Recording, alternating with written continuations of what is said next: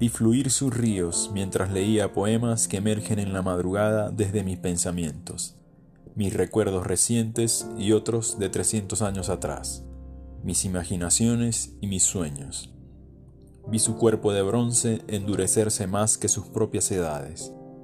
Vi sus pensamientos y sus deseos de poseer siendo poseída, de quemar las otras carnes, de sentirse carbón encendido o lava la vi dormirse con un poema como sábana, sobre la piel de su alma y las temperaturas de su cuerpo, encendidas en canciones que todavía no conoce.